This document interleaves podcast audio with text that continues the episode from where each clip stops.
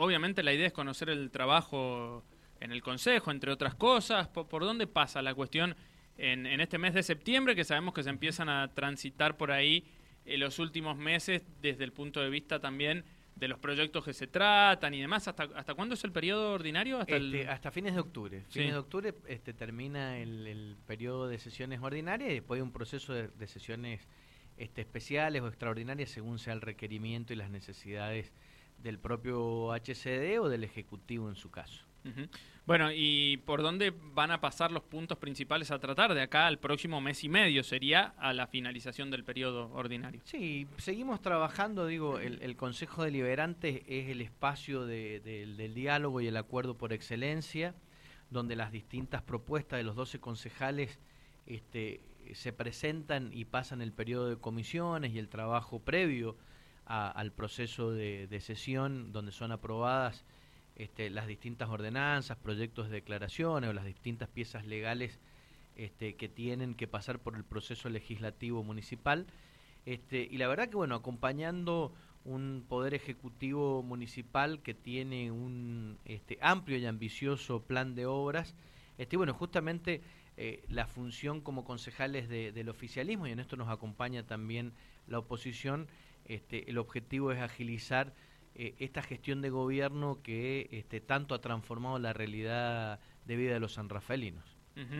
Bien, em, bueno, Paulo, y, hoy, hoy hubo sesión también, ¿no? Hoy hubo sesión, estamos sesionando los días martes, este, hoy hubo sesión ordinaria, este, esta mañana, una sesión tranquila, em, así que bueno, trabajando este, con mis pares, el resto de los concejales, este, esperando este, resolver algunas cuestiones que tienen que ver ya con la proximidad de fin de año. Este, ya veremos este, el tema del presupuesto y algunas cuestiones en las que viene trabajando el Ejecutivo este, y que desde el Consejo Deliberante, como siempre hacemos, acompañamos, este, aprobamos y, este, planteamos nuestras sugerencias. Mm. Este, así que bueno, trabajando conjuntamente con, con el resto de los concejales. Dijo, mañana, eh, perdón, mañana no, eh, yo digo, mañana se va a dar a conocer el dato de la inflación del mes de agosto a nivel provincial y a nivel nacional. Sabemos que ha sido un año complicado, que eso lógicamente los excede a ustedes, pero ¿por qué traigo esto a colación? Porque decía, dentro de poco vamos a tratar el tema del presupuesto. Y la consulta es, ¿cómo hace una comuna, no?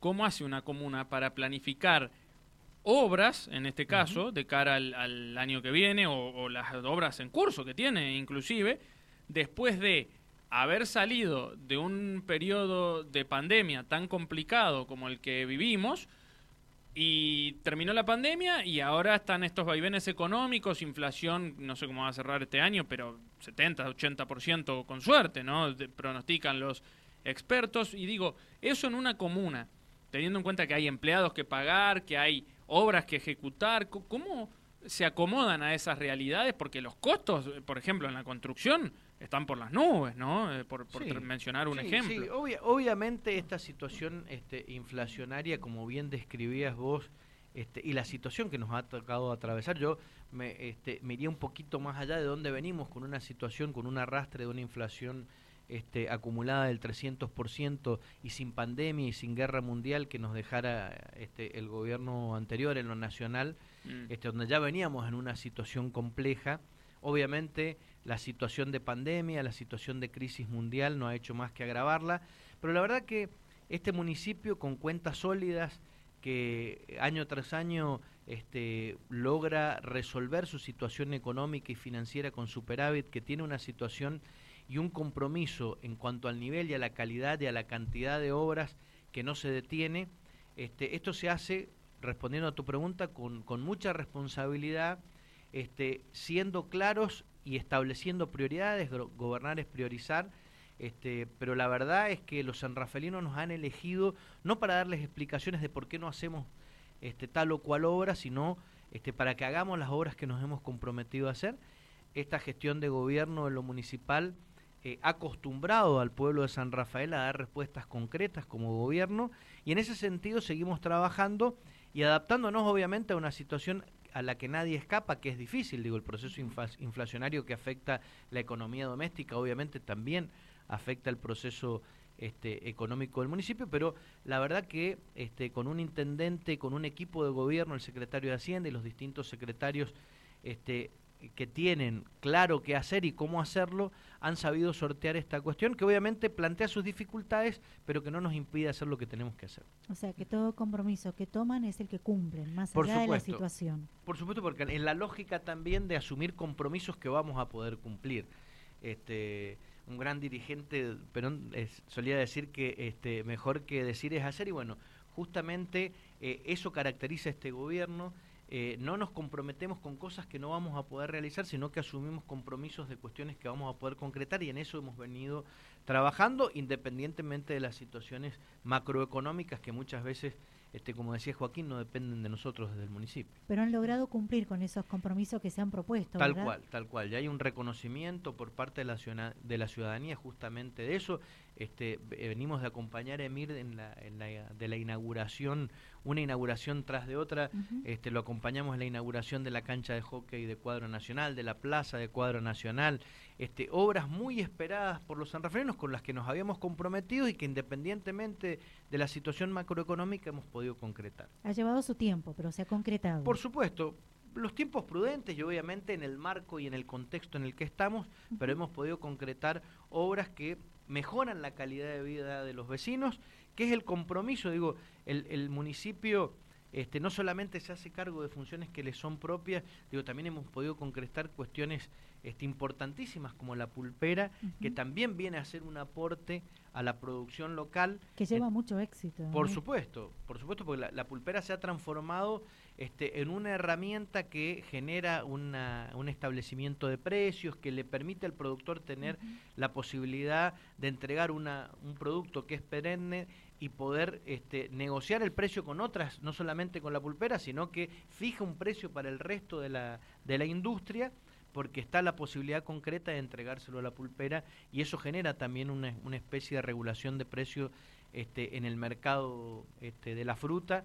Este, así que la verdad que, que, muy orgullosos, digo, de aportar soluciones concretas, este, no solamente de aquellas que no son propias, sino también de aquellas que hemos sido capaces de, asumir y llevar respuestas concretas a los San Rafaelinos. Siguen trabajando en muchas obras, eh, pero digo, el próximo objetivo, ¿cuál sería la de terminar lo antes posible? Bueno, seguimos avanzando con la, con la obra del Paseo Rawson. Después, eh, nuestro intendente ha conseguido financiamiento fundamental este, en obras que, que tienen que ver este, con la, la, mejora en la infraestructura de San Rafael.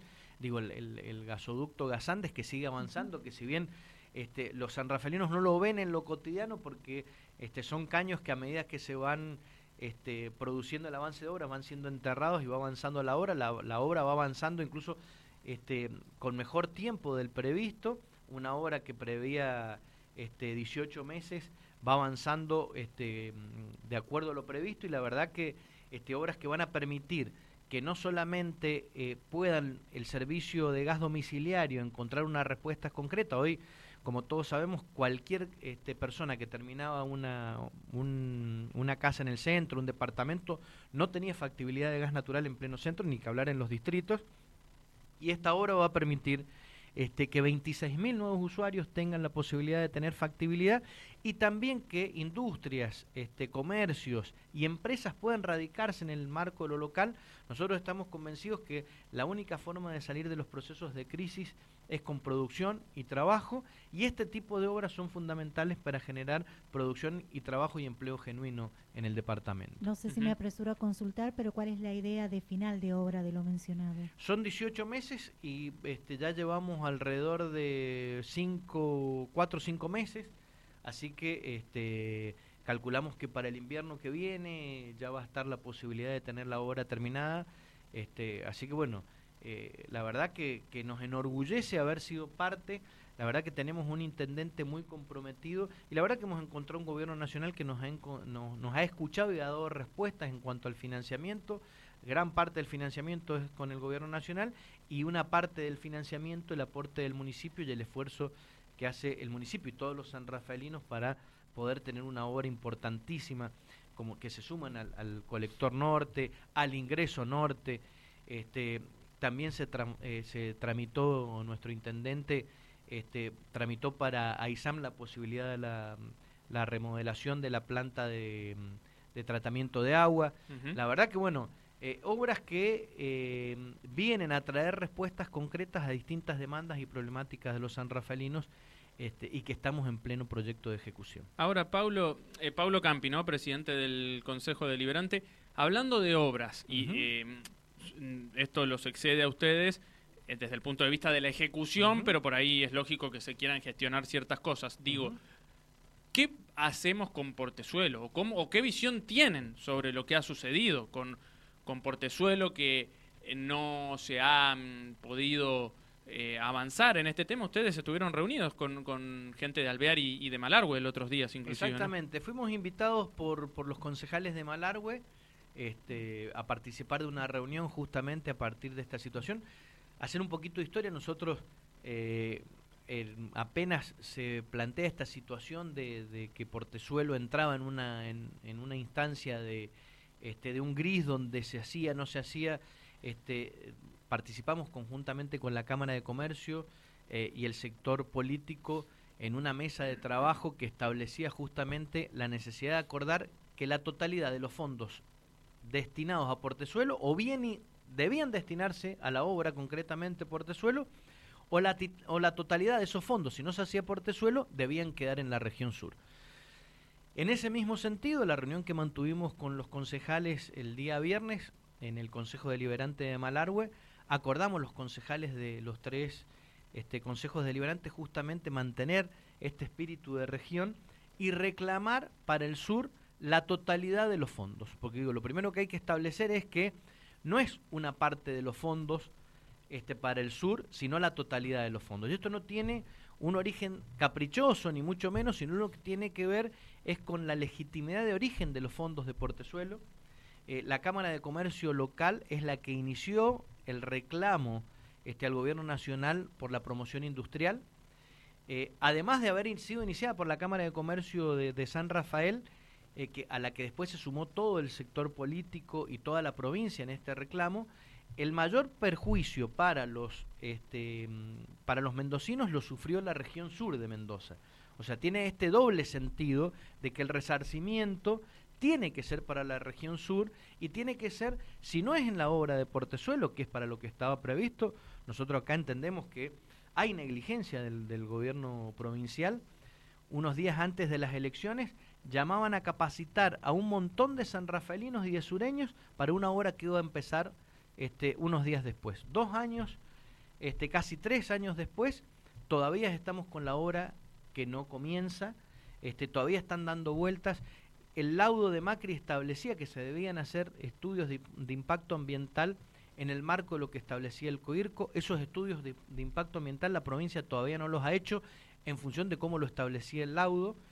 Entonces, estamos en una situación donde vemos... Ahora, ¿de, ¿de, qué se queja entonces? Pregunto, ¿no? Porque si usted dice, en el gobierno de, Macri, ya le había, porque vio que en el oficialismo provincial de Mendoza aducen que em, justamente Macri ya les había dado un poco más que vía libre, plantean desde el entorno de Suárez eh, eh, y, su equipo para avanzar con Portezuelo. Pero usted dice que algunas cosas marcaban, ¿no? Que, que, tenían que, esa vía libre, esa vía libre que es el laudo que establecía Macri establecía concretamente el laudo establecía que se tenían que hacer los estudios de impacto ambiental en el marco de lo que establece el código. Que no se hicieron. Que no se hicieron. Se hicieron con una universidad que no es lo que requiere este, el COIRCO, por eso el, desencuentro en el esquema.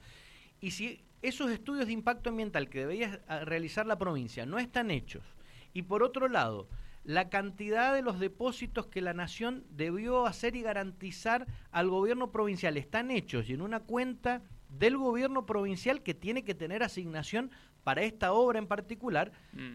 acá hay este, responsabilidad concreta del gobierno provincial. Me parece que salir a plantear o echarle las culpas a otros cuando son parte del problema es querer sacarse el sallo de encima y, no este, asumir la responsabilidad concreta que tiene el gobierno provincial.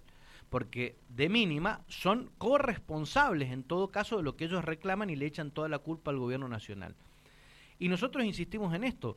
eh, la totalidad de los fondos, el gobernador, independientemente de la situación en la que estamos, el gobernador debe garantizar a los sureños de que el, los 1.024 millones que son asignados o que están, este, se presupuestó la obra de Portezuelo del Viento, deben quedar en obras para el sur. Hoy el gobernador habla del vaquiano y el vaquiano es el 50% del total de la obra de Portezuelo. Entonces, si vamos a hablar de obras en particular, nosotros acordamos entre los concejales no hablar de obras en particular, sino primero establecer el acuerdo de definir que la totalidad de los fondos debe quedar en el sur. Y ahí hablaremos de las obras que tengan que ver justamente con este justamente preservar el agua, sobre todo para consumo, tienen que tener esa lógica y con el crecimiento y el desarrollo local. Pero siempre pensando en el marco de la región sur. Vemos como muchos este, actores, como el Colegio de Ingenieros, salen a decir que estos fondos deben ir a obras en el Gran Mendoza. Cuando entendemos, nosotros no, no lo planteamos en una lógica separatista, ni mucho menos nosotros somos parte de una provincia de la que nos sentimos parte, pero que nos excluyen a la hora de afectación presupuestaria. Entonces, nos sentimos parte de Mendoza, pero Mendoza debe resolver que esos fondos que fueron asignados para una obra importantísima para los, para los sureños, tiene que quedar en su totalidad en la región sur. Bien. Paulo, muchas gracias por su visita. No, gracias a ustedes por el espacio. Muchas gracias a ustedes. Paulo Campi, presidente del Consejo Deliberante, nos acompañó hoy en otra mirada en el aire de Dial Radio TV y de Rivadavia San Rafael. Ahora podés escuchar Dial Radio TV de otro. Ha llegado el momento de tener que comenzar a despedirnos. Exactamente, ya eh, vamos llegando al final de otra mirada en este martes 13 de septiembre eh, del año 2022. Ya viene en Rivadavia Nelson Castro, ya sigue en Dial Radio TV Laura con justo a tiempo primero, después a las 6 fuera de pista, a las 7 de Dial Deportivo y mañana miércoles 4 de la tarde Laura Holguín, Joaquín Paulina de nuevo otra mirada en Dial Radio TV y en Radio Rivadavia en forma simultánea, ¿no? Así es. Bueno, gracias a todos por estar del otro lado. Será hasta mañana. Ahora podés escuchar Dial Radio TV de otra manera.